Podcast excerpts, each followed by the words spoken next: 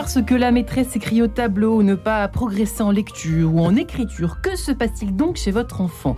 Eh bien, avant de courir voir un psy, peut-être faut-il passer d'abord par la case ophtalmo. Et oui, saviez-vous qu'en France, 20% des élèves du primaire présentent des troubles de la vue ou de coordination des yeux?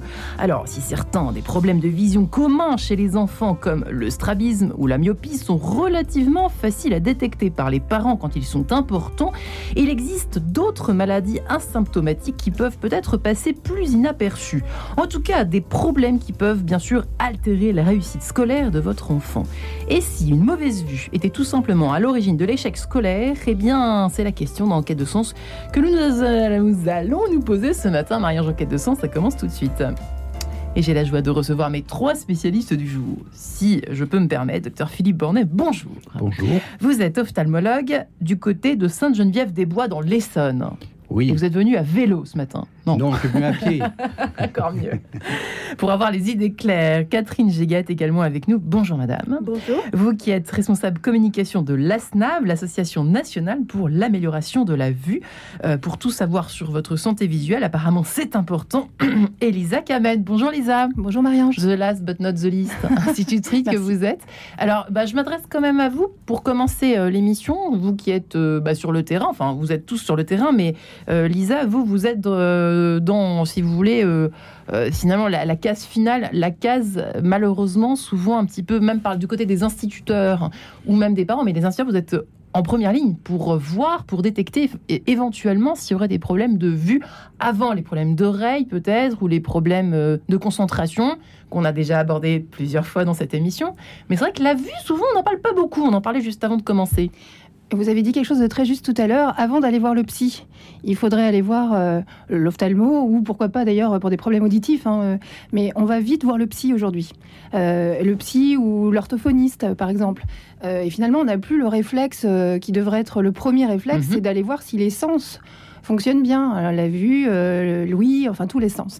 Euh, et donc aujourd'hui, on envoie très vite les, les- les pauvres petits euh, euh, raconter leur vie. euh, bon, euh, j'allais dire sur un, sur un divan, c'est peut-être pas ça, mais euh, on les envoie quand même euh, rapidement voir un psy. On les fait rentrer dans un circuit qui est parfois euh, un peu vicieux d'ailleurs, puisque euh, on trouve toujours quelque chose. Si on va chez le psy, on a tous un problème euh, psychologique. euh, on va tous, se trouver une petite névrose quelque part. Et on n'aura quand même pas réglé le problème euh, visuel ou le problème auditif.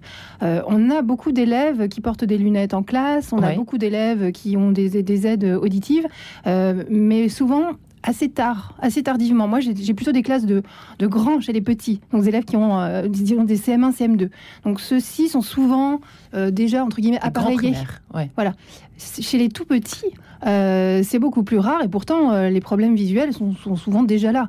Et je- si je peux parler de mon cas personnel, moi j'ai été corrigée pour la vision à, je pense, 8 ans, puisque j'ai été corrigée en CE2 euh, et je suis une très très grande myope. J'ai Mmh. appris à lire seule à la maison, le nez collé à loupe mon Blanche-Neige. Ah non, oui. pas du tout. Ah non, non, non, je regardais très près, mais personne n'a remarqué ça. Ouais. Euh, et j'ai toujours été, euh, on va dire que je me pousse du col, mais c'est pour dire que c'est pas forcément, euh, comment dire, ça n'engendre pas forcément l'échec scolaire, parce que moi j'ai toujours été première de classe en étant Mais vous êtes hors norme, extrêmement myope. Non, pas du tout. Non, parce que, et ça, euh, je pense que mes, euh, euh, les deux personnes qui sont ici avec moi le savent bien, c'est qu'on a tous des stratégies de contournement. Mm. Et donc moi, j'ai une mémoire enfin, auditive qui s'est développée. Et je rentrais à la maison, je n'avais pas du tout besoin d'apprendre euh, mes leçons.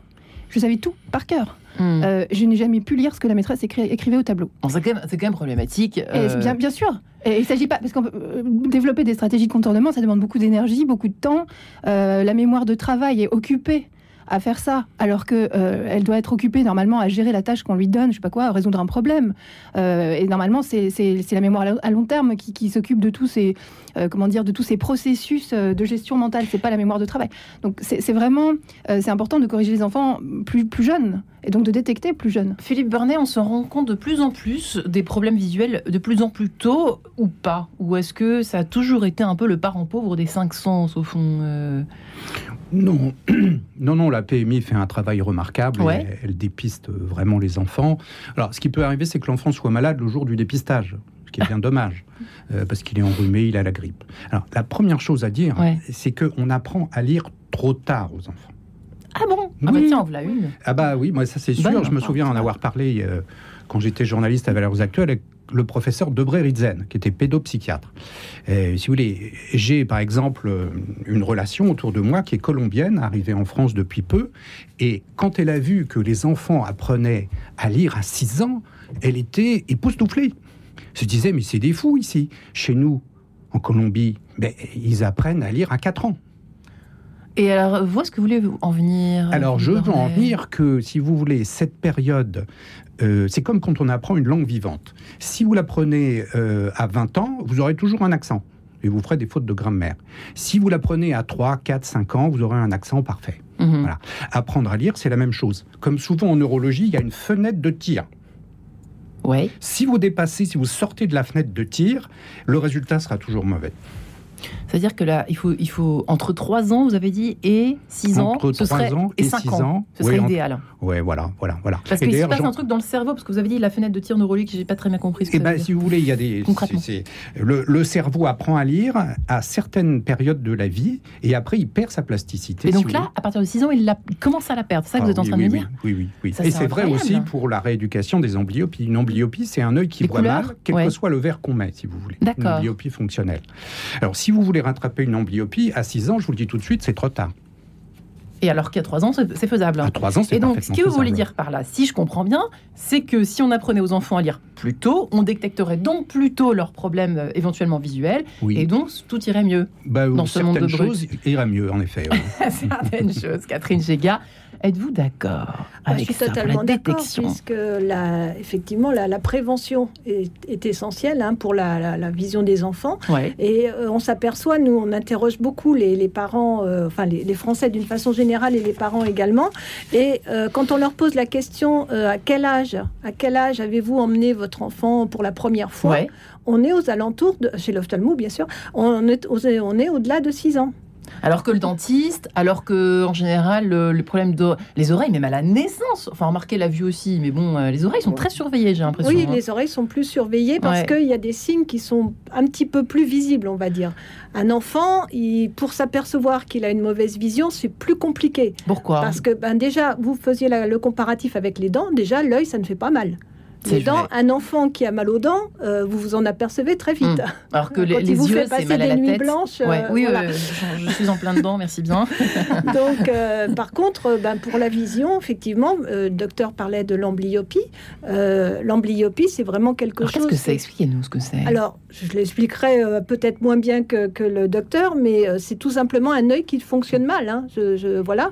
Et dans ces cas-là, bien l'autre fonctionne très bien. Donc l'enfant va, fait- comme on parlait de, de stratégie de, de contournement, bah, l'enfant ne va se servir que de son œil valide. Il va s'épuiser. Et, et de ce fait, euh, ben, l'autre ne, ne- ne va complètement devenir, on appelle ça le syndrome de l'œil paresseux. Donc euh, l'autre va complètement abandonner le, le match, on va dire. Et euh, si ça n'est pas dépisté suffisamment tôt, il n'y aura pas de possibilité de, de- de rattraper ce, ce- ce- ce Ouais, ce, qui problème. est, ce qui est étonnant, alors Lisa, vous, euh, alors je dis pas que vous êtes un dinosaure, mais euh, il n'y avait pas d'écran euh, au- autant qu'aujourd'hui, peut-être en tout cas. Non, il n'y en avait même pas du tout d'ailleurs. Pas du tout, je suis vraiment un dinosaure. oui. On est tous les deux des dinosaures de toute façon. Mais en revanche, euh, euh, vous avez eu de la chance dans votre malheur, c'est-à-dire que vous avez, vous êtes accroché. Mais on peut aussi lâcher assez rapidement quand ça, on a commencé à avoir mal à la tête, etc. On va parler des symptômes maintenant avec Philippe Bornet et Catherine Léa, mais les, les symptômes sont quand même assez variés et flous, non? J'avais mal à la tête. Ah, Mais, un enfant euh, ne sait pas ce qui est normal. Bon, je ne me souviens pas de m'être dit que c'était pas normal. C'est ça le problème d'ailleurs. Euh, Et puis comme j'aimais beaucoup lire, je lisais euh, planqué sous la couette le soir avec ma petite lampe parce qu'on me demandait de dormir et donc j'ai fait tout ce qu'il fallait pas faire.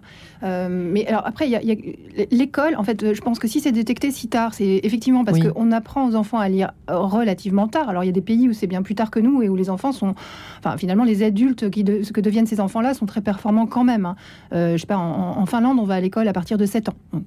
Tout, tout existe, mais euh, c'est vrai que quand on arrive à l'école, tout à coup, on est plongé dans un monde visuel. Alors qu'à la maison, on vous parle, Ouais. euh, on vous aide pour tout. Euh, enfin, en général, les parents sont gentils. Si vous n'arrivez hein. pas à faire quelque chose, il n'y a même pas besoin de contourner, parce que les parents Mhm. aident. Les parents... Puis c'est quand même, on développe le langage oral. On arrive à l'école, on est plongé dans un monde visuel. Euh, L'école en France est très axée sur les mathématiques. Euh, les mathématiques, c'est une discipline qui en France est enseignée de manière visuel. Euh, ce, qui est une hérésie, puisque comme le disent tous les grands pédagogues, Stella Baruch, même notre médaillé Field, comment il s'appelle, Laurent Laforgue, les mathématiques sont une discipline langagière. On devrait raconter les mathématiques, on devrait, il y a un langage Sans mathématique, blague. mais bien sûr. J'aurais peut-être fait Polytechnique si Ben, peut-être, c'est pas trop tard, Marion. on peut, on peut s'y mettre toutes les deux. On va bosser ensemble. Il y a du boulot. Non, mais, sérieusement, et tous les tous les gens qui sont vraiment des grands mathématiciens vous disent que ce qu'il faudrait faire à l'école pour bien apprendre les mathématiques, c'est donner un sens à des choses qui sont présentées de manière très euh, euh, immédiate. hein, parce que dans, dans- dans les, chez- je ne sais pas si vous connaissez, j'imagine que tout le monde ici connaît les profils de- d'Antoine de la Garandrie. Euh, le- tout ce qui, enfin, les profils visuels sont sensibles à des choses qui sont assez immédiates. Euh, Il y a des choses synthétiques, alors que les gens qui sont dans des profils plus auditifs ont besoin d'analyser, ont besoin d'écouter, de se raconter des histoires, de donner du sens à tout, même un puzzle euh, sans, comment dire, un puzzle avec un- une, juste une association de couleurs, ils y voient quelque chose. Mm. Euh, et finalement, l'école en France passe beaucoup par l'écrit, par le visuel, par voilà, on écrit beaucoup au tableau. Euh. Et tout à coup, les enfants qui passent de la maison à 6 ans à, à l'école euh, se retrouvent plongés dans un monde où on leur demande de bien voir. Et c'est forcé- forcément à ce moment-là qu'on détecte, donc un peu tard, euh, ces, ces, ces, ces Philippe problèmes. Barnet, vous êtes d'accord ou pas Eh oui, Barnet tout à fait d'accord. Mais euh, pour qu'ils voient bien, euh, Ouais. il y a des moyens simples. Alors, Alors, les moyens simples, c'est marqué sur le carnet de santé. Théoriquement, Ouais. je trouve d'ailleurs que c'est un peu excessif. euh, il y a un examen qui est prévu à l'âge de 9 mois. D'accord. Bon. Je savais Alors, pas à- ça. Si, Ouais. si, je vais regarder euh, n'importe quel carnet de santé. C'est marqué au 9e mois, vous avez un. Bah, je regarderai ça, Oui, oui, oui. Alors, je pense que c'est excessif. Et bien souvent, euh, les gens ne viennent pas. Bah, ils n'ont pas tort, parce que c'est un peu tôt. L'enfant ne sait pas lire, il ne connaît pas ses lettres, évidemment. Il a 9 mois, c'est. Mais enfin, on peut voir déjà s'il y a un strabisme. Enfin, un œil qui dévie, comme disent les parents. C'est- c'est- Ah, ça, on peut déjà le voir à 9 mois alors. Oui, on peut le voir, oui, oui. Et c'est pas normal, hein, parce que je- on- certains, moi, euh, enfin, c'est vrai que pour ma vie, par exemple, là, j'ai l'impression, on a l'impression que l'œil file un petit peu, mais on, on- Non. non, non, c'est normal, 9 mois. Alors, c'est normal jusqu'à 9 mois, voire même un peu plus tard. Mais après 9 mois, il faut se méfier qu'il n'y ait pas un trouble de la vue, un défaut de vue. Bon, ça, c'est déjà une première chose. Oui, c'est la première hein, chose. pour les parents qui nous écoutent. Alors, après. Après, les choses se corsent vers 2 ans et demi, 3 ans. Donc, l'enfant Donc là, on fait rien pendant des- deux ans. Voilà. Voilà. Euh, à mon avis, il faut venir systématiquement quand l'enfant a 3 ans. Parce qu'on peut lui montrer des petits dessins, avoir une idée de son acuité visuelle? C'est déjà bien. Hmm. Et par un procédé qu'on appelle la skiascopie, même s'il ne sait pas lire, on peut mesurer les lunettes dont il a besoin. D'accord. Ça se passe comment? Ah oui, d'accord. Alors, on met des gouttes dans les yeux une heure avant, et puis on mesure avec un réfractomètre, comme si on prenait une règle pour mesurer une longueur. Euh, Voilà, c'est aussi simple que cela. Euh, et, en revanche, euh, on peut avoir une très bonne vue et avoir une mauvaise convergence. C'est-à-dire que les deux yeux ne pivotent pas, ne regardent pas la même lettre. Et c'est Ah de oui. là d'où vient le problème, c'est qu'un enfant qui, euh, dont les deux images, si vous voulez, ne se raccordent pas, parce qu'elles se- elles, sont parfois séparées, elles se chevauchent, jamais d'ailleurs dans la même position. Si vous voulez, ça fait deux images qui brouillent l'ordre des lettres. Donc comment apprendre à lire quand Hmm. on ne reconnaît pas l'ordre des lettres? Compliqué. Alors, les signes. Les signes, il faut que les instituteurs, les parents les connaissent. On a parlé des mots de tête, Oui. mais les mots de tête réguliers, l'enfant souvent les, les minimise. Il pense que c'est normal au bout d'un certain temps. Et souvent, la mère de famille qui est à, côté de moi me dit Mais, mais tu, tu, tu m'en as jamais parlé. Et à moi, l'enfant dit Oui, oui, j'ai mal à la tête quand je suis fatigué. Voilà. Alors, deuxième petit signe que vous avez évoqué d'ailleurs tout à l'heure on rapproche le, le livre, on se le met sous le nez. Vous voyez, l'enfant regarde de trop près, comme me disent les parents. Alors, pourquoi? C'est parce que les deux images ne pouvant être superposées, Ouais. l'enfant tourne légèrement la tête et il se rapproche pour ne regarder que d'un œil. Il repasse en monovision, si vous voulez. D'accord. Ça lui évite d'avoir les deux images brouillées. Alors ça, c'est très évocateur. Alors, par ailleurs, il y a aussi souvent, les, les, parents euh, ont noté que l'œil dévie à certains moments. Ils me disent, c'est bizarre, quand il est fatigué, par Ouais. exemple, son œil, ah, il n'est pas parallèle, docteur. Alors souvent, ils prennent des photos avec leur téléphone et ils me les montrent. Et alors Ça- eh ben, parfois, c'est parfois c'est vrai. Ah oui. Sou- souvent, c'est faux aussi. C'est vrai Parce qu'ils se repèrent sur le blanc de l'œil. Il faut se repérer sur le reflet cornéen. Mais ça, bon, Oula, on, ne re- hein. on ne reproche pas aux parents de l'ignorer. Mais enfin, disons que ça met la puce à l'oreille. Troisième petit signe, Oui. euh, bah, les enfants qui ont du mal en classe. Parfois, donc, l'instituteur dit il y a quelque chose qui ne va pas. Et il a, il a, il- alors, il suit pas les lignes. Ça, c'est un signe à l'écriture. Quand il commence à écrire, l'écriture sinue, elle monte et descend au-dessus de la ligne. Ah. Vous voyez? Ouais. Ah, Ça, c'est assez fréquent. Et le problème, c'est que souvent les instituteurs croient bien faire en disant il doit avoir une dyslexie, vous devriez l'envoyer à Hmm. l'orthophoniste. Ce qui en soi n'est pas une mauvaise idée, mais le système français actuellement est tel qu'avoir un rendez-vous chez l'orthophoniste, ça peut demander six mois, voire un an. Donc vous imaginez l'enfant qui a tout simplement besoin d'une paire de lunettes et d'une rééducation orthoptique, Oui. c'est-à-dire la rééducation des yeux, ce qui peut être très bien en quand il y a six un semaines. strabisme, hein, c'est ça le- Oui, enfin, quand tu as un œil dévié, on va dire. Un œuf dévié, Voilà.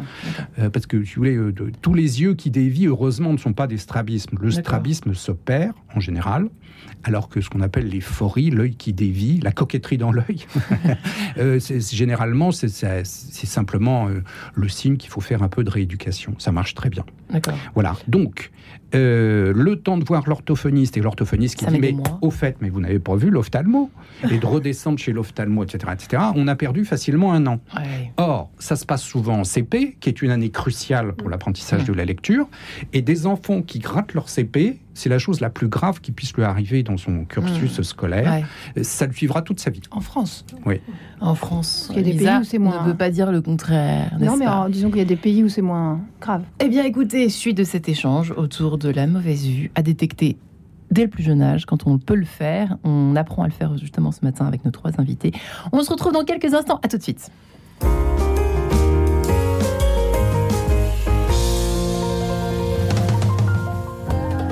Bruno Courtois, directeur général de Radio Notre-Dame. Du 19 au 26 novembre prochain, je vous emmène en Terre Sainte avec l'ancien recteur de Notre-Dame, Monseigneur Patrick Chauvet, et notre guide Gila Toledano. Une semaine à Bethléem, Nazareth, Capharnaüm, Tibériade et bien sûr Jérusalem. Avec Radio Notre-Dame, la Terre Sainte prend une autre dimension grâce à nos contacts sur place et notre connaissance du terrain. Une semaine à prix coûtant pour 1700 euros. Il reste encore des places, profitez-en. Renseignez-vous au 01 41 12 04 80. À bientôt! En marche vers dimanche. Bonjour, c'est Marie-Noël Tabu. Je vous propose de lire ensemble chaque semaine les textes de la liturgie du dimanche. Plus je les lis, plus je suis émerveillée par cette parole de Dieu. Vous connaissez la phrase de La Fontaine? Labourez, prenez de la peine, un trésor est caché dedans. En marche vers dimanche avec Marie-Noël Tabu. Du mardi au vendredi à 6h10 et 13h10. Pour que vive l'Église partout dans le monde. La quête du dimanche 23 octobre, journée missionnaire mondiale, soutient les diocèses les plus démunis dans leur mission d'évangélisation en Afrique, Asie, Océanie et Amérique latine. Dimanche 23 octobre, soutenez les œuvres pontificales missionnaires et la mission universelle par votre prière et votre offrande. OPM 12 rue Sala 69002 de Lyon ou sur opm-france.org. En quête de sens, Marie-Ange de Montesquieu. Et si une mauvaise vue était à l'origine de l'échec scolaire de votre enfant, figurez-vous que nous en parlons ce matin avec nos trois invités. Catherine Gégard, responsable communication de l'ASNAV, Association nationale pour l'amélioration de la vue, qui intervient euh, dans les établissements. Elle nous en parlera dans quelques secondes. Le docteur Philippe Bornet, ophtalmologiste euh, à Sainte-Geneviève-des-Bois, dans l'Essonne. Elisa Kamen, institutrice que nous connaissons un peu ici. Euh, Catherine Gégard, à vous de parler. dans les établissements publics, euh, vous intervenez régulièrement, une fois par an. Comment ça se passe? Expliquez-nous. Dès Alors, le CP Nous n'intervenons pas directement, parce que en fait, dans les établissements publics, le- tout ce qui est dépistage visuel est du ressort du médecin et de l'infirmière de santé scolaire, donc qui fait partie du ministère de l'Éducation nationale. Et Mhm. nous sommes en convention avec ce ministère pour former ces professionnels de santé pour améliorer leur technique de dépistage, puisque en fait, elles- ont, elles- enfin, je dis elles parce que c'est majoritairement Ouais. des femmes, mais euh, ces, ces médecins et infirmières de santé scolaire doivent euh, faire des bilans euh, de santé y compris des bilans de santé visuelle. Et euh, on sait que, bon, malheureusement, ils ne sont pas toujours bien équipés pour euh, faire ces, ces- ces bilans. Donc, nous intervenons pour améliorer leur technique de dépistage et leur permettre de, de dépister, je dirais, à bon escient, pour pouvoir orienter ensuite vers le. Qu'est-ce que vous leur dites, par exemple? Alors, bah, c'est une formation. C'est une formation sur deux jours que nous organisons, puisque à la SNAV, nous avons la communication, mais nous avons également la formation.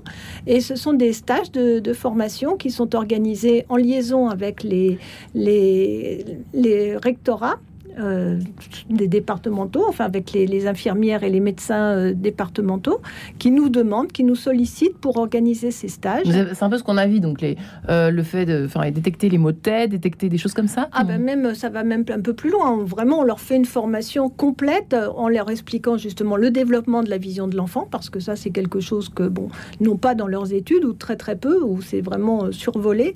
Donc on leur explique tout, tout ce qui est le, le développement de la vision de l'enfant, et ensuite ensuite les moyens de détecter. Vous avez remarqué qu'il y, a un progrès depuis quelques années? Alors, ce qu'on a remarqué, c'est que euh, nous avons aussi interrogé les, les parents à ce sujet-là, et euh, on a environ 40% des parents qui nous disent qu'ils ont été alertés, puisqu'en fait, ah, ça se passe comme ça.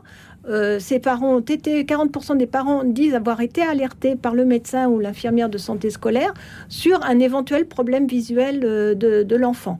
Alors, le souci ensuite, c'est de savoir si cet avis est suivi des faits. Parce que souvent, justement, les retours que nous hmm. avons des professionnels de santé, c'est que quelquefois, ils sont obligés de relancer les parents à plusieurs ah reprises pour que les parents, effectivement, emmènent l'enfant chez l'ophtalmologiste, bah, ce qui n'est pas toujours le cas. Donc, euh, Bon, 40%, alors on disait tout à l'heure qu'environ 25% des enfants présentent un, trouble de la vision, euh, ça c'est vers l'âge de 6 ans. Euh, ben, si 40% des parents ont été alertés à ce sujet-là, on peut considérer quand même que parmi ces 25%, il y en a euh, qui ont été dépistés à l'école. 10% en préscolaire, d'après ce que j'ai pu lire dans cette fameuse enquête qui, date de, qui est fraîche, hein, qui date de, cet été.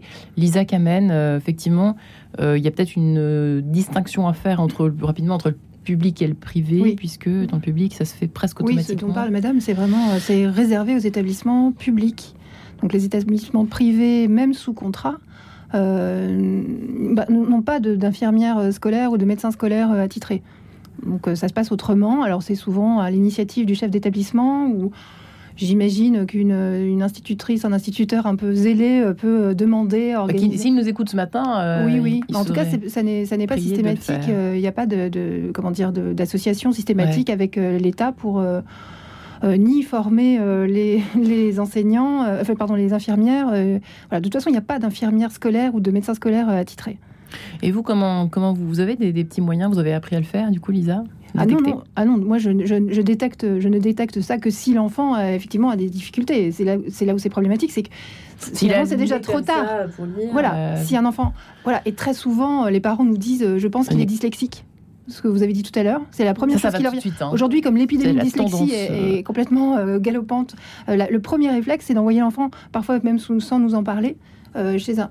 C'est normal, hein, ce mm. sont les parents qui sont qui sont les, responsables de l'éducation de leurs enfants. Hein. C'est normal qu'ils fassent des choses sans nous en parler quand même. Donc ils envoient leurs enfants, enfin ils vont avec leurs enfants chez un orthophoniste ou un euh, voilà quelqu'un dont ils pensent qu'il peut régler la dyslexie. Donc en fait ils font le diagnostic tout seuls.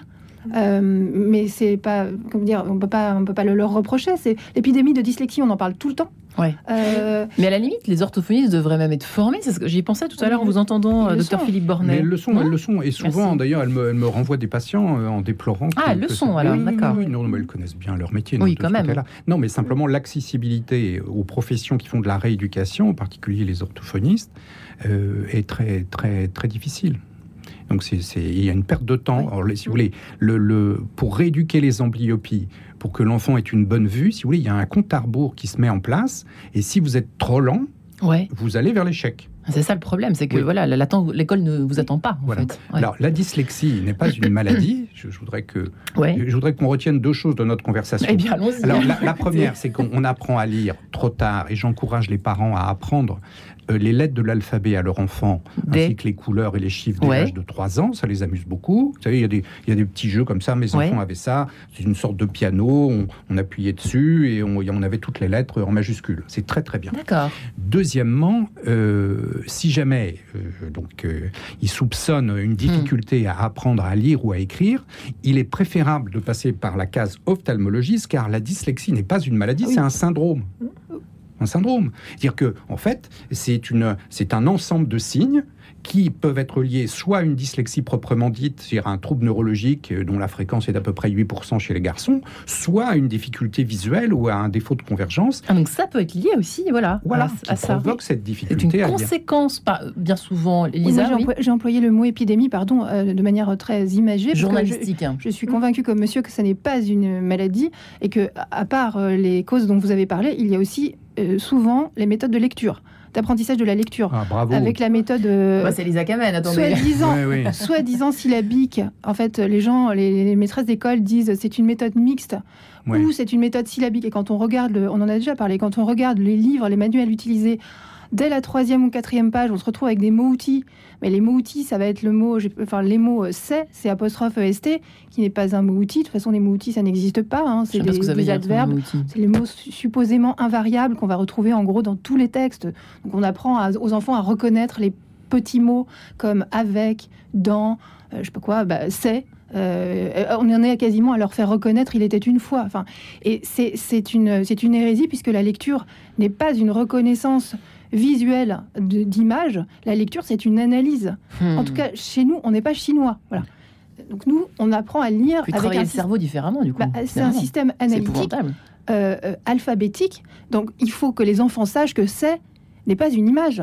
C'est, c'est cela est qu'on a euh, Il y a un contracté. sens. Voilà. Mm. Même Voilà. dans n'est pas une image. Dans est un mot, il a une étymologie, il a un sens. Si j'intervertis le A et le N, on dit dna, ça, c'est plus du tout la même chose. Or, si vous dites aux enfants de reconnaître une image, euh, comme vous reconnaissez, je sais pas quoi, deux arbres, deux feuillus, ils peuvent confondre les deux feuillus. Donc, ils peuvent confondre dna et dans. Et ça, ça, ça, comment dire, ça crée chez les enfants, euh, comment dire, la fausse idée que certains mots sont des images. On leur dit en plus que l'objectif, c'est de reconnaître, comme ces petits mots-là, tous les autres mots de la langue française, qu'à un moment, ils s'arrêteront de les lire. Le, le fait que l'automatisme soit très rapide ne veut pas dire que c'est de la reconnaissance euh, visuelle immédiate. Enfin, je ne sais pas si vous êtes d'accord avec moi, mais J'ai enfin compris ce que c'était la dyslexie avec vous, pas- hein. Mm. en tout cas, nous ne sommes pas euh, dans un système, nous, idéographique. Nous sommes dans un système alphabétique Ouais. dans lequel il faut que chacun... On, on le sait très bien quand on apprend une langue étrangère. Euh, alphabétique, je sais pas, si on apprend le russe, on, on réapprend à décoder Lisa, un alphabet. L'âge de 3 ans, ça Oui. vous rejoignez ce qu'a évoqué euh, Dr Philippe Bornet, Alors moi, je qui va se reconvertir en instituteur dans quelques Oh, ça mois m'aurait plu. Bah, il est le bienvenu parce qu'il y, a il y a beaucoup de demandes. Mais oui, j'ai l'impression que c'est Euh, intéressant votre, votre, votre méthode, euh, Philippe Bornet. Moi, je suis, Lisa, je, je suis convaincue qu'il y a autant de modes de fonctionnement que d'enfants, quasiment. Euh, et que, d'ailleurs, on le voit, puisqu'il y a, il y a, comment dire, 1000, c'est beaucoup, puisqu'il n'y a pas 1000 pays dans le monde, mais il y a des centaines de systèmes différents qui fonctionnent parfois très bien, alors qu'ils sont très différents. Mm. Euh, y, y il y a un créneau, c'est sûr qu'on n'apprend pas à lire à 27 ans non plus. hein. Moi, j'ai deux fils. Euh, le premier n'avait aucun goût, aucun, aucun intérêt. Il adorait qu'on lui raconte des histoires, mais dès qu'on lui a appris à lire, euh, aucun intérêt pour la lecture. Le deuxième, on lui a fichu une paix royale. À 4 ans, il s'est mis à dire euh, Ah là, euh, c'est sur la confiture, c'est marqué abricot. Euh, ah bon, mais comment tu sais? Bah, A, B, à 3 ans et demi, 4 ans. Euh, et, et je sais que moi j'ai appris comme ça. Comme Marcel ça- Pagnol sur donc, le livre recettes. Exactement, Marcel Pagnol, dont le père s'est aperçu euh, parce qu'il avait écrit au tableau, je sais plus quoi, le petit Le garçon a fait une garçon a bêtise. fait une bêtise. A dit mais non, c'est pas vrai. Et il était juste dans la classe de son père euh, qui faisait, qui préparait la classe pour les élèves qui. J'adore cette scène, Oui, elle oui. est fabuleuse. Eh Mais ben, oui, et- mais et ce sont des enfants parlante. qui sont doués. Voilà. Alors, la plupart des Oui. enfants ne sont pas capables de. Et si vous voulez, le Marcel Pagnol, quand il voit la Oui. phrase, et si vous voulez, il, il va, il l'a analysée. Et cette Oui. analyse, il l'avait apprise tout seul. Mais il y a beaucoup d'enfants qui ne sont pas capables d'apprendre cette analyse tout seul. Et là, à. 3 ans, ça peut marcher, du coup, grâce Oui. à ça. Là, là Voilà. où vous avez raison, euh, enfin vous avez raison de toute façon, mais euh, euh, pas toujours. pas toujours. là sur ce point-là en particulier, on n'a pas, évoqué tous les sujets. Je ne vous ai pas drogué avant l'émission, d'accord. Le fait de proposer à un enfant de 3 ans de lui apprendre à lire euh, c'est- est, est- est, euh, est comme parfaitement adapté. Il n'y a pas de raison de priver un enfant qui commence à atteindre euh, l'âge critique ou l'âge où il est sensible à la lecture, de le priver de ça en lui disant mais non, mais tu attends d'être à l'école parce que la les maîtresses d'école disent n'apprenez pas à lire à vos enfants. On s'en charge, vous allez faire n'importe quoi, vous allez leur Ouais. apprendre. Elles vous disent ça. Oui, mais ça c'est scandaleux. Il faut pas, il faut pas écouter ça. Je suis maîtresse d'école, je dis à mes collègues, arrêtez de dire ça. Il y a des enfants qui ont besoin, et si on leur, si on les bloque à ce moment-là, ils sont très déçus, ils se découragent. Il faut leur donner. J'ai j'ai même vu des institutrices ou professeurs euh, des écoles qui refusaient, qui s'interdisaient à eux-mêmes d'apprendre à lire à leurs enfants qui allaient en classe dans l'école d'une collègue. La puissance de l'idéologie, c'est- phénoménal. Catherine Géga, Euh, il y a une corrélation entre, effectivement, vous auriez pu répondre tout à l'heure, entre l'âge d'apprentissage de, de la lecture et puis s'il y avait une détection peut-être en maternelle, est-ce que c'est à l'étude ça? Alors, alors, Parce qu'en maternelle, il y a quand même, même si on n'apprend pas forcément à lire à l'école en maternelle, on, fait quand même des dessins, on fait quand même des gommettes, des tas de trucs, euh, voilà, Alors visuels. tout à l'heure, le médecin évo- évoquait la PMI. Je crois que c'est Oui. plutôt du ressort de la, de la protection maternelle et infantile, Oui. puisque avant l'école n'intervient pas. Euh, Le, Mm. la premier bilan visuel à l'école, c'est vraiment à 6 ans, justement, aux épées, l'âge où on apprend à lire. Donc on en revient toujours au même, c'est que vraiment c'est inscrit dans le marbre. Il faut absolument, euh, les enfants doivent apprendre à lire à 6 ans. Donc on fait le premier bilan visuel à 6 Mm. ans. Donc on l'a bien vu euh, dans notre discussion, euh, c'est effectivement peut-être un peu tard pour certains enfants, dont les enfants notamment euh, dont les, qui ont des antécédents, chez, chez qui on n'en a pas encore évoqué, mais Oui. il y a des enfants pour qui il faut vrai, véritablement faire une, euh, avoir une consultation ophtalmologique bien, bien avant cet âge-là, parce que les, les parents sont aussi... Et oui, il y a une hérédité, on en a pas encore parlé, vous donc, bien. euh, donc euh, avant 3 ans, c'est absolument indispensable pour, pour nombre d'enfants. Donc dès l'âge de... Dès l'âge Bah, de... entre donc Bornet en- disait, euh, avant, avant mois, 3 un an. ans de toute façon. Alors 9 Deux ans. mois, si vous êtes d'accord, je pense que c'est effectivement pour des parents, enfin des enfants dont les parents euh, sont. Oui. C'est- très Tous bien les deux, mois, euh, mais comme Ouais. des... si- s'ils venaient Top. tous à 3 ans, le problème serait réglé. si Oui, D'accord. fait. Oui. Bon, Oui, trois en ans, on va dire, c'est la c'est règle. bien. Voilà, C'est- trois- oui, oui, trois À Voilà, 3 ans, apprendre son alphabet à son enfant et voir Moi, l'ophtalmologiste. j'irais voir Philippe Bornet avec ma fille, enfin, c'est extraordinaire. Les couleurs, les pianos, je- j'ai retenu que ça. Ça. On consacrera une émission à l'apprentissage pendant les vacances euh, de, de la lecture. Bref, effectivement, revenons-en à la maternelle pour terminer. Oui, Effectivement, donc la maternelle, euh, bah, la maternelle.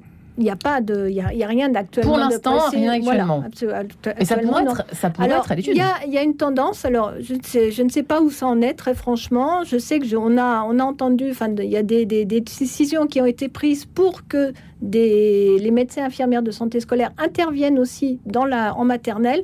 Pour l'instant, c'est peut-être en cours dans certaines régions, mais on n'a pas vraiment d'écho là-dessus.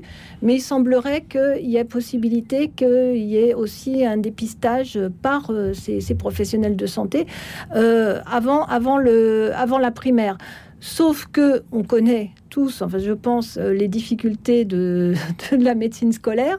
Euh, il y a très peu de médecins, il n'y a pas suffisamment de médecins de toute façon. Les infirmières et infirmiers, on va, faire quand Ouais. même, le- on va, on va quand même pas globaliser. Ouais. Donc les infirmières et infirmiers euh, sont attachés à des, à des établissements secondaires. Donc ensuite, quand ils doivent faire des dépistages dans les petites classes, c'est au bon vouloir aussi du chef d'établissement du collège. Puisque en fait, les, ces, ces- ces personnels de santé sont attachés à des collèges et c'est au la- le, le planning La s'organise. démarche est complexe. Voilà, la démarche est très complexe et on sait que c'est c'est quand même très très compliqué et c'est Hmm. difficile. Lisa, avant de, de- Comme les parents aiment leurs enfants, qu'ils arrêtent d'attendre que l'État s'occupe d'eux à leur place et qu'ils aillent voir un ophtalmologue tout seuls, comme Oui. les grands. Voilà, à 3 ans, si on n'arrive pas à faire, euh, je sais pas, le coloriage dans le truc, euh, dans le. Mais, et puis l'hérédité, euh, dans- l'hérédité, Et puis il y a quand c'est même beaucoup que de gens c'est qui sont Oui, oui, myopes. oui, Petit euh, signe ouais. aussi que les parents peuvent, euh, peuvent éventuellement. Bon, on parlait de l'amblyopie tout à l'heure. Un enfant qui va se cogner toujours du même côté. On peut Ah, c'est imaginer vrai qu'on l'a que- pas évoqué, ça c'est intéressant. Ah oui, alors, on c'est- peut imaginer ouais. qu'il y a quelque chose. Alors pas spécialement l'amblyopie, mais on peut imaginer qu'il y a quelque chose. Enfin, il y a des petits Il y a, signes un- Ouais, il y a un petit test qu'on peut faire avec un doudou, c'est très simple. Ouais. Donc vous regardez votre enfant quand il a un an ou deux, ou, ou même avant d'ailleurs, pourquoi pas, et euh, vous lui, c'est faut que ça soit la mère qui le fasse. Que ce soit la mère qui le fasse, parce que à, à un moment, il faut qu'elle mette comme ça sa main Non, non, non, devant moi, un des deux yeux. Mais j'ai- oui, j'ai pas, j'ai pas le doudou, c'est trop tard pour vous. Moi, c'est foutu. Et, et donc, euh, Oui, donc avec Elle le cache un œil, ouais, d'abord. D'accord. et après, elle cache l'autre. D'accord. Alors, il peut arriver que pour un œil, toujours le même, l'enfant repousse la main de sa mère. D'accord. Vous voyez? Ok. Et ça, c'est suspect.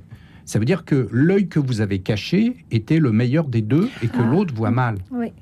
intéressant. Voilà. À faire partout. Alors c'est facile à faire, ça demande pas de moyens euh, de haute technologie avec un doudou. Voilà, mais c'est bien que ce soit la maman qui le fasse parce que euh, si un étranger pose la main sur le front d'un petit enfant, parfois il va repousser la main parce Ouais. qu'il vous aime pas et puis Ouais, il pas sa mère ou son père. D'accord.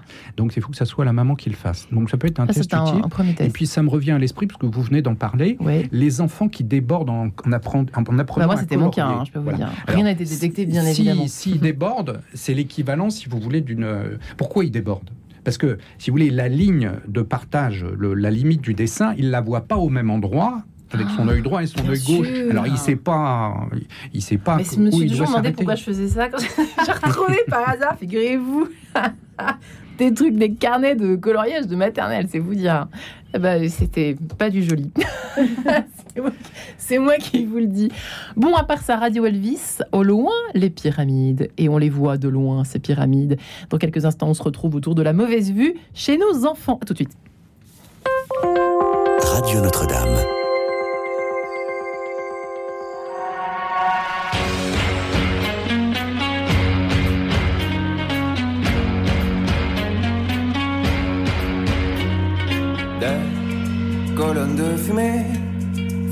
Quelques lueurs. Au loin, les pyramides, même si ce n'était pas l'Égypte. J'avais le regard humide de ceux dont les cris Perdus sur un île n'atteignent au fond que les cryptes. Loin, les pyramides, le cours de mer tranquille. Au loin, les pyramides, le cours de mer tranquille. Des colonnes de fumée filtraient quelques lueurs. Nous n'avions plus qu'à retrouver dans les cendres la somme de nos reliques, un sens hiéroglyphe. Mais toujours, toujours, toujours, au loin les pyramides, le cours de mer tranquille. Au loin les pyramides, le cours de mer tranquille.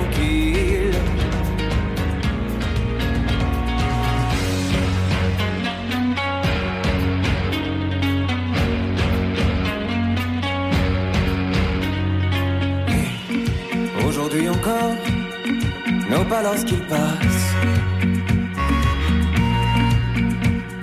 Savent nous montrer la voie de nos luttes. Et aujourd'hui encore, nos pas lorsqu'ils passent. Savent nous laisser quelques traces de lutte. Loin, les pyramides, le cours de nos tranquilles. Au loin, les pyramides, le cours de nos tranquilles. Au loin, les pyramides, le cours de nos tranquilles. Au loin, les pyramides, le cours de nos tranquilles.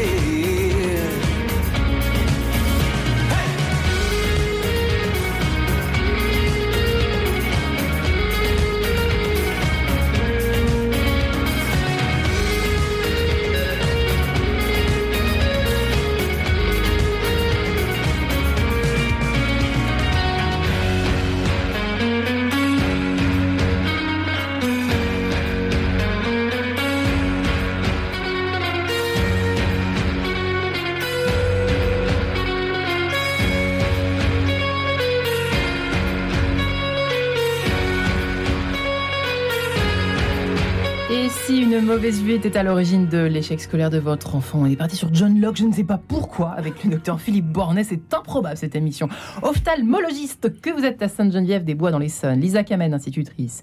Et Catherine Gégard, responsable du service communication de l'ASNAV, l'Association nationale pour l'amélioration de la vue tout savoir sur votre santé visuelle. Il est encore temps, n'importe quel âge, mais là, nous nous occupons aujourd'hui de la de l'enfance et de la petite enfance. Et si une mauvaise vue était à l'origine de l'échec scolaire, tout simplement, de votre enfant, nous en parlons avec donc nos trois invités du jour. Euh, Lisa Kamen, parce que je me demandais à qui j'allais m'adresser pour poser cette question. Effectivement, euh, vous disiez que en tant qu'institutrice, il y avait parfois des enfants qui vous disaient mais euh, maîtresse, est-ce que je peux me mettre devant? Hmm. Bah, mais des lunettes, répondez-vous. Oui, c'est sauf que ils ont déjà eux-mêmes détecté leurs problèmes, ils savent qu'ils voient pas très bien et ils en, parlent à leurs parents. Hein. Il n'y a, pas de, a pas de secret. Donc euh, les, parents sont informés, les enfants euh, ont compris qu'ils avaient un petit problème ils me demandent euh, à être placés devant. Bah, très bien, moi je les place devant, évidemment. Hein. je ne vais pas refuser ça à un enfant, mais au passage, je, glisse le message bah, va t'acheter des lunettes. Et bah, parfois j'ai la réponse oui, alors on a rendez-vous dans six mois, dans huit mois. très bien, sauf que tout ce temps euh, ben, moi, je vais le mettre devant, mais il y a plein de situations dans la vie où il voit pas ce qui se passe quand même. Hein. Pauvre Loupio. Euh, et puis, il y a des parents qui euh, qui n'ont pas le temps. ils rentrent chez eux le soir, il est 20h, l'ophtalmo à 20h ne reçoit plus. Euh, donc ça prend, euh, ça prend deux mois, trois mois, six mois, un an, au lieu d'être fait euh, rapidement. Le, fait qu'il y ait peu de, médecins aussi, hein, il y, a des endroits en France où pour avoir un rendez-vous, c'est effectivement un an d'attente. Oui. Est-ce que je peux rajouter une incise Allons-y, du moment que c'est pas John Locke, ça me va. non, non, je ne parlerai pas de John Locke. je parlerai des rendez-vous. Alors, je vous signale que sur mon planning personnel, 10% des gens prennent des rendez-vous et ne viennent pas sans avertir. Et donc, le hmm. problème, si vous voulez, des gens qui, hein. euh, qui, euh, qui se plaignent de la longueur des rendez-vous chez le médecin, et qui ne eh bien, pas. si vous voulez, ce sont des gens inciviques, bien souvent, qui les privent de leur place. Ne pas venir, c'est prendre la place de quelqu'un d'autre. Et ça, c'est insupportable. C'est un phénomène de plus en plus important en plus. Enfin, tous les médecins racontent ça, et même les restaurants, l'application Doctolib. Euh, ça a toujours été comme ça, mais là, euh, avec, ah. si vous voulez, l'anonymat d'une plateforme bien mm. connue que vous venez de citer, pardonnez-moi, c'est plus difficile. Ouais, on est bien d'accord. C'est plus, difficile de, parce qu'il n'y a pas de, de, personnalisation, il n'y a pas de personnalisation, si vous voulez, de la prise de rendez-vous. Et pour revenir euh, aux enfants qui se mettent devant, etc., quand les parents vous appelle et que mm, le rendez-vous est dans six mois, ça arrive, ça arrive comme ça chez vous aussi, euh, Philippe Bornet? Euh, pas, pas dans mon cas personnel, non, les gens n'attendent pas six mois pour me voir, mais je suis peut-être une exception, et puis on est quand même dans la région parisienne, donc les rendez-vous sont quand même... Est-ce que c'est cher aujourd'hui? Est-ce que tout ça est bien remboursé? Les lunettes pour les enfants, etc. on les est lunettes bien lotis en France. C'est peut-être bah, euh, Catherine Géga qui pourrait nous répondre. Oui, pour les enfants, oui, la, prise en charge est correcte, et d'autant plus que. C'est pas une question d'argent, j'aurais pu penser non, que. D'ailleurs, c'est pas ce qui intervient en premier quand, euh, quand on interroge toujours dans notre baromètre les, les parents, enfin les, les Français d'une façon générale. Le prix n'intervient jamais en premier euh, comme, comme frein. Alors qu'est-ce que c'est le premier frein? Bah, C'est souvent le, le, délai de rendez-vous. Ça, c'est clair que c'est ce qui apparaît toujours en premier. Alors après, bon, il peut y avoir aussi euh, des stratégies. On peut aussi, euh, si vraiment le parent euh, dit vraiment mon enfant, enfin, ou qu'il a été alerté par l'école ou par d'autres professionnels, et peut y avoir en passant par l'opticien, par exemple, hein lui, lui signaler qu'il il, a des soupçons sur le, problème visuel de son enfant, peut-être que l'opticien, lui, peut intervenir et demander aux ophtalmologistes avec qui il travaille de prendre, de, prendre ses, enfants en priorité. C'est pas bête, Philippe Bornet, ça, de, pense, de passer par... Si jamais on est vraiment dans un désert médical absolu, oui, non, non, bien sûr, tous les euh. opticiens ont une formation d'optométrie, et donc ils sont capables même de prescrire euh, théoriquement. D'accord, mais pas pour les enfants par contre. Oui, non, mais parce qu'il y a un risque d'amblyopie. Donc, si vous voulez, comme il y a une, comme il y a une, euh, un risque de complications médicales, mm. euh, non, c'est pas possible.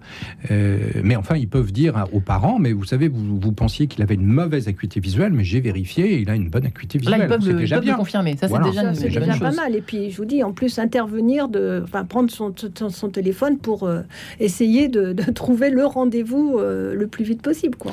et confondre les. Alors, parce qu'on a parlé dyslexie tout à l'heure, mais ça me faisait penser à ce. Il n'y a pas un problème, on confond les. Les B, les P, les Oui, Q, les exactement. Ça, c'est quelque c'est un truc visuel, ça. Hein euh, oui, alors là, ça peut être euh, à mettre dans la case euh, neurologique de la dyslexie, si vous voulez. D'accord. J'ai lu il y a pas longtemps. J'ai lu il n'y a pas longtemps que jusqu'à un certain âge, c'était ni grave ni rare et qu'il y avait un, que je sais plus comment ça s'appelle, euh, quelque chose d'une opération miroir dans le cerveau qui faisait que de toute façon, la plupart des enfants confondaient les D, les B et les P, les Q. Oui, mais c'est difficile pour eux. Oui. Parce qu'il faut savoir ce que c'est qu'un mouvement de rotation et de translation. Voilà, Euh, donc c'est- jusqu'à 5-6 ans, c'est pas grave.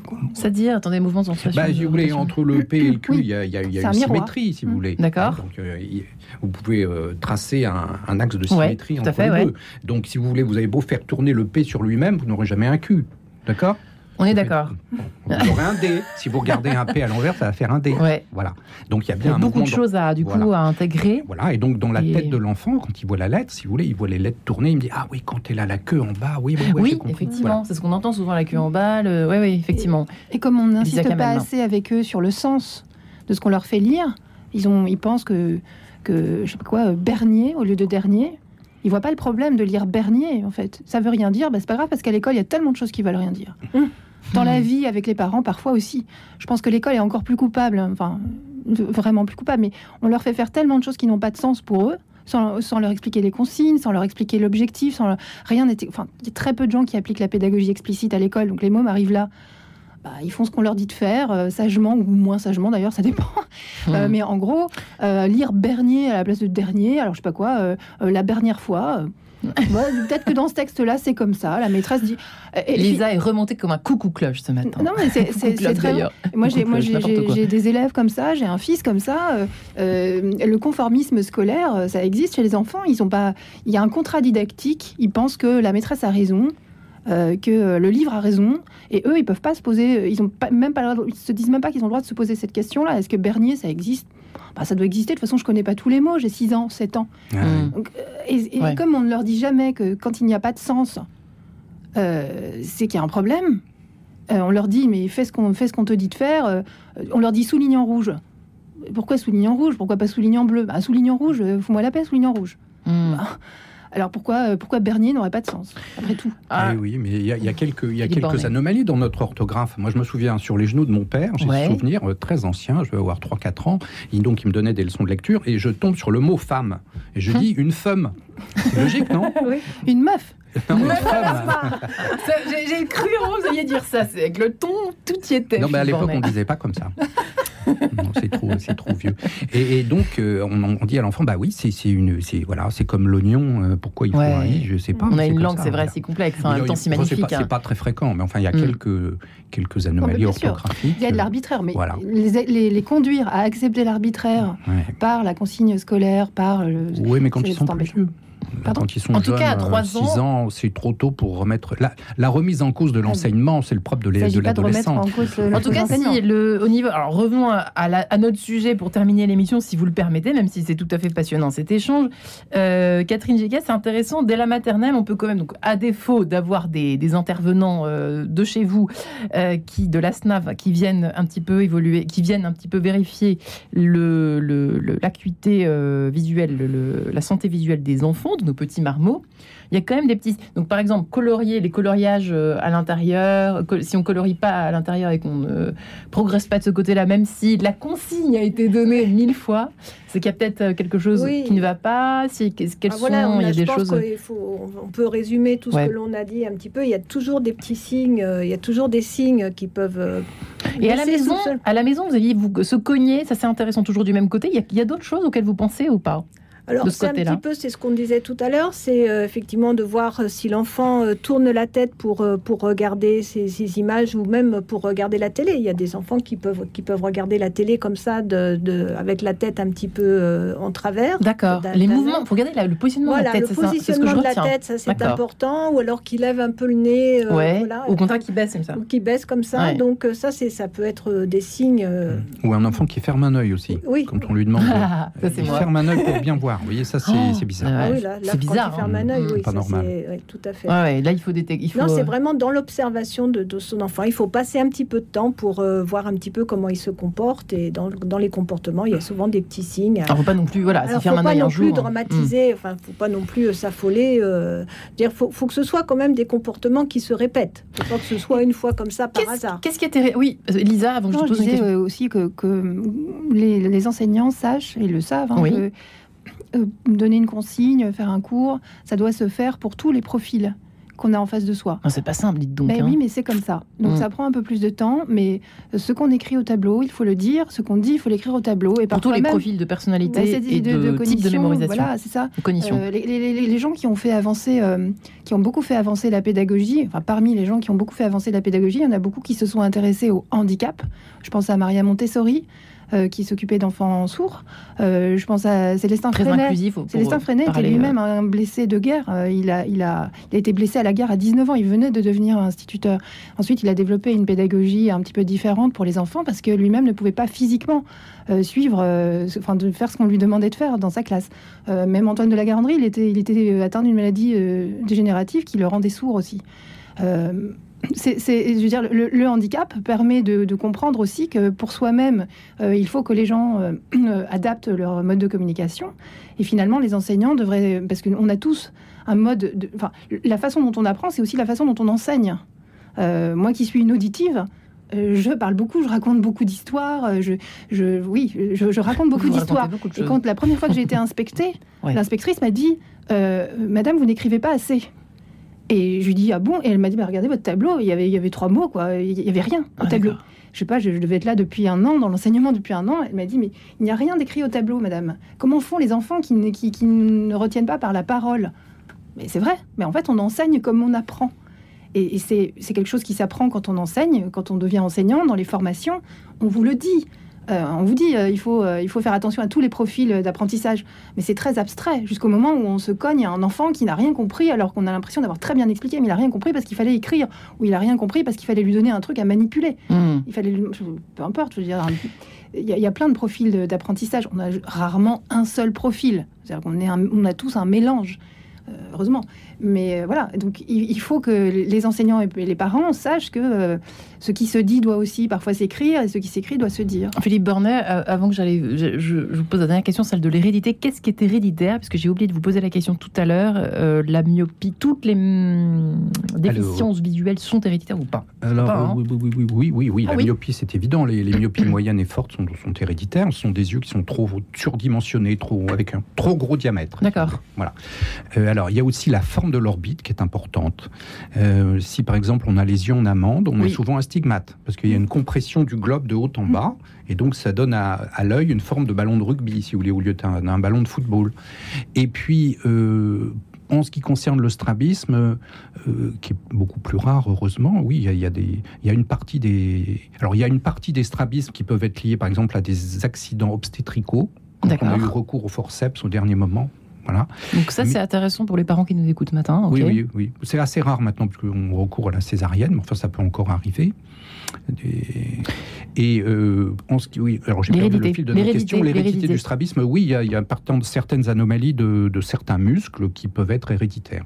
Voilà. Donc à surveiller effectivement euh, quand on est euh, myope, quand Mm. on a été touché par une forme de strabisme ou d'aphorisme, hein, c'est ça?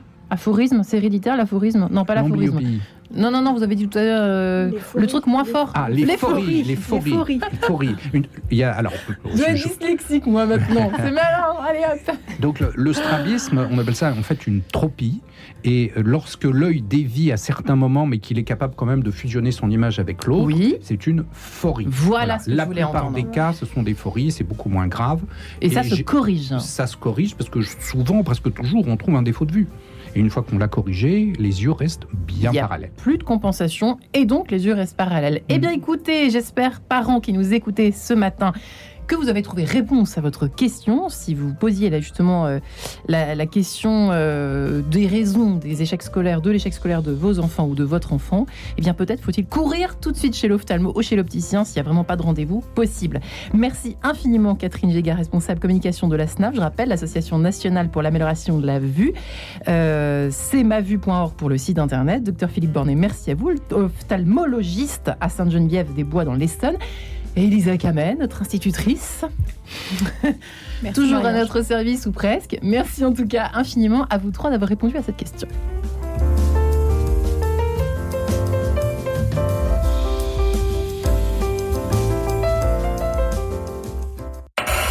Retrouvez le podcast de cette émission sur le www.radionotre-dame.com. Et demain, autre sujet, réussir sa vie de couple et sa vie professionnelle, est-ce possible? Mission impossible, en interrogation, réponse demain matin.